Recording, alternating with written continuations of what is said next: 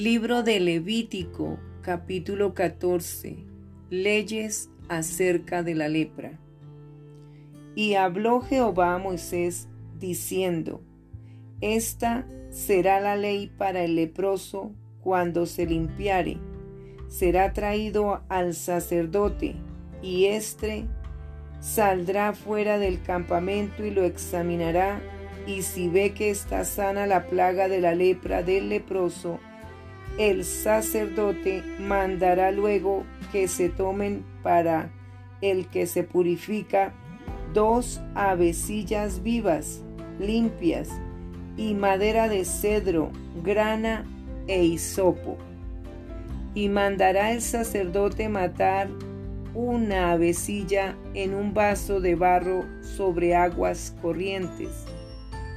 Después tomará la avecilla viva, el cedro, la grana y el hisopo, y los mojará con la avecilla viva en la sangre de la avecilla muerta sobre las aguas corrientes, y rociará siete veces sobre el que se purifica de la lepra,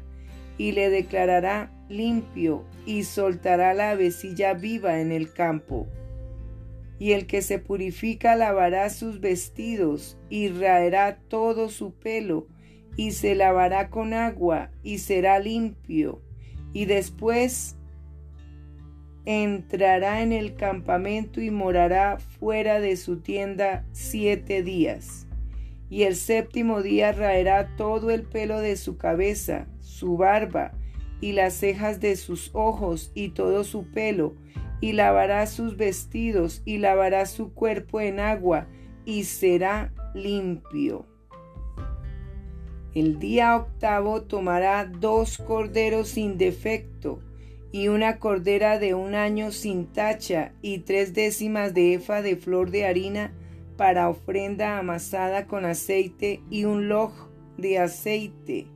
Y el sacerdote que le purifica presentará delante de Jehová al que se ha de limpiar con aquellas cosas a la puerta del tabernáculo de reunión. Y tomará el sacerdote un cordero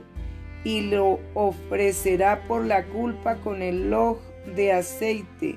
y lo mecerá como ofrenda mecida delante de Jehová. Y degollará el cordero en el lugar donde se degüella el sacrificio por el pecado y el holocausto en el lugar del santuario, porque como la víctima por el pecado, así también la víctima por la culpa es del sacerdote, es cosa muy sagrada. Y el sacerdote tomará de la sangre de la víctima por la culpa, y la pondrá el sacerdote sobre el lóbulo de la oreja derecha del que se purifica, sobre el pulgar de su mano derecha y sobre el pulgar de su pie derecho. Asimismo el sacerdote tomará del loj de aceite y lo echará sobre la palma de su mano izquierda y mojará su dedo derecho en el aceite que tiene en su mano izquierda y esparcirá del aceite con su dedo siete veces delante de Jehová. Y de lo que quedare del aceite que tiene en su mano, pondrá el sacerdote sobre el lóbulo de la oreja derecha del que se purifica, sobre el pulgar de su mano derecha y sobre el pulgar de su pie derecho, encima de la sangre del sacrificio por la culpa. Y lo que quedare del aceite que tiene en su mano lo pondrá sobre la cabeza del que se purifica, y hará el sacerdote expiación por él delante de Jehová. Ofrecerá luego el sacerdote el sacrificio por el pecado, y hará expiación por el que se ha de purificar de su inmundicia, y después degollará el holocausto, y hará subir el sacerdote el holocausto y la ofrenda sobre el altar. Así hará el sacerdote expiación por él, y será limpio mas si fuere pobre y no tuviere para tanto, entonces tomará un cordero para ser ofrecido como ofrenda mecida por la culpa, para reconciliarse, y una décima de efa de flor de harina amasada con aceite para ofrenda, y un loj de aceite. y dos tórtolas o dos palominos, según pueda. Uno será para expiación por el pecado y el otro para holocausto. Al octavo día de su purificación traerá estas cosas al sacerdote a la puerta del tabernáculo de reunión delante de Jehová, y el sacerdote tomará el cordero de la expiación por la culpa y el loj de aceite y los mecerá el sacerdote como ofrenda mecida delante de Jehová. Luego degollará el cordero de la culpa y el sacerdote tomará de la sangre de la culpa y la pondrá sobre el óvulo de la oreja derecha del que se purifica, sobre el pulgar de su mano derecha y sobre el pulgar de su pie derecho. Y el sacerdote echará del aceite sobre la palma de su mano izquierda, y con su dedo derecho el sacerdote rociará del aceite que tiene en su mano izquierda siete veces delante de Jehová. También el sacerdote pondrá del aceite que tiene en su mano sobre el lóbulo de la oreja derecha del que se purifica, sobre el pulgar de su mano derecha y sobre el pulgar de su pie derecho, en el lugar de la sangre de la culpa.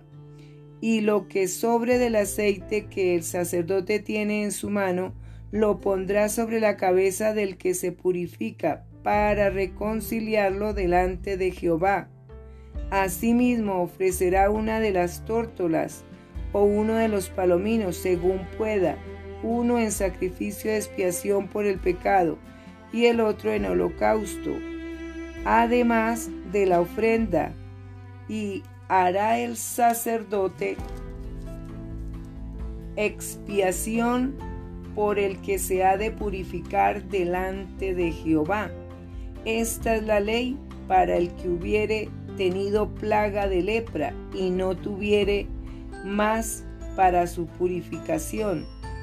Habló también Jehová a Moisés y a Aarón diciendo, Cuando hayáis entrado en la tierra de Canaán, la cual yo os doy en posesión, si pusiere yo plaga de lepra en alguna casa de la tierra de vuestra posesión, vendrá aquel de quien fuere la casa y dará aviso al sacerdote diciendo, algo como plaga ha aparecido en mi casa. Entonces el sacerdote mandará desocupar la casa antes que entre a mirar la plaga para que no sea contaminado todo lo que estuviera en la casa y después el sacerdote entrará a examinarla y examinará la plaga, y si se vieren manchas en las paredes de la casa, manchas verdosas o rojizas, las cuales parecieren más profundas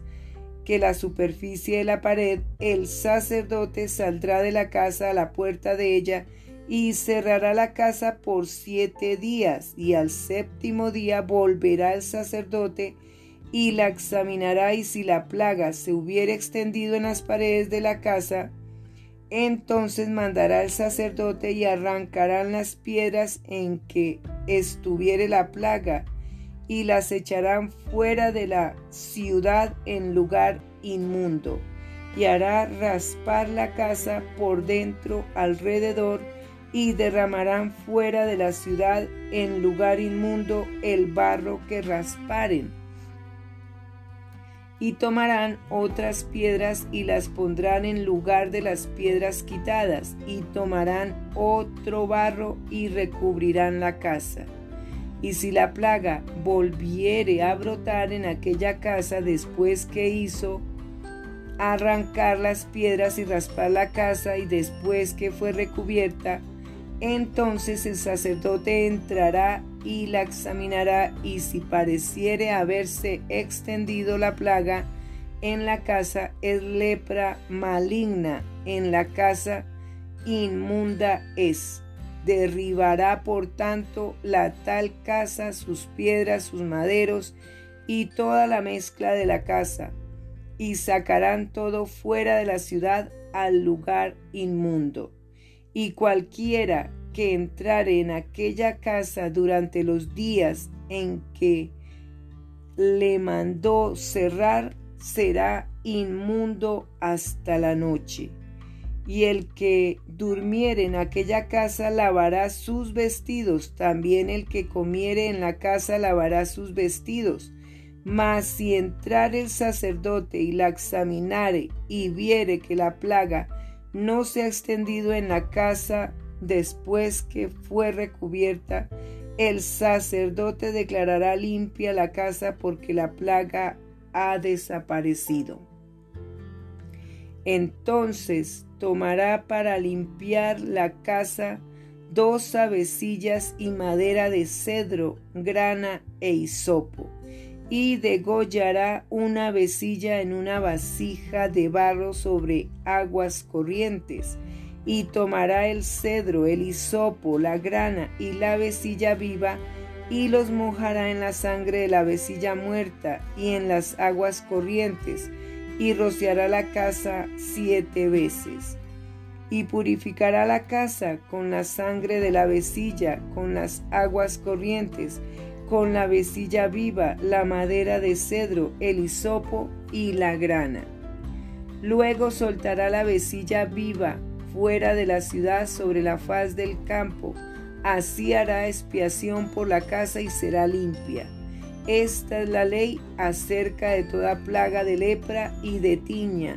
y de la lepra del vestido y de la casa, y acerca de la hinchazón y de la erupción y de la mancha blanca, para enseñar cuándo es inmundo y cuándo limpio. Esta es la ley tocante a la lepra.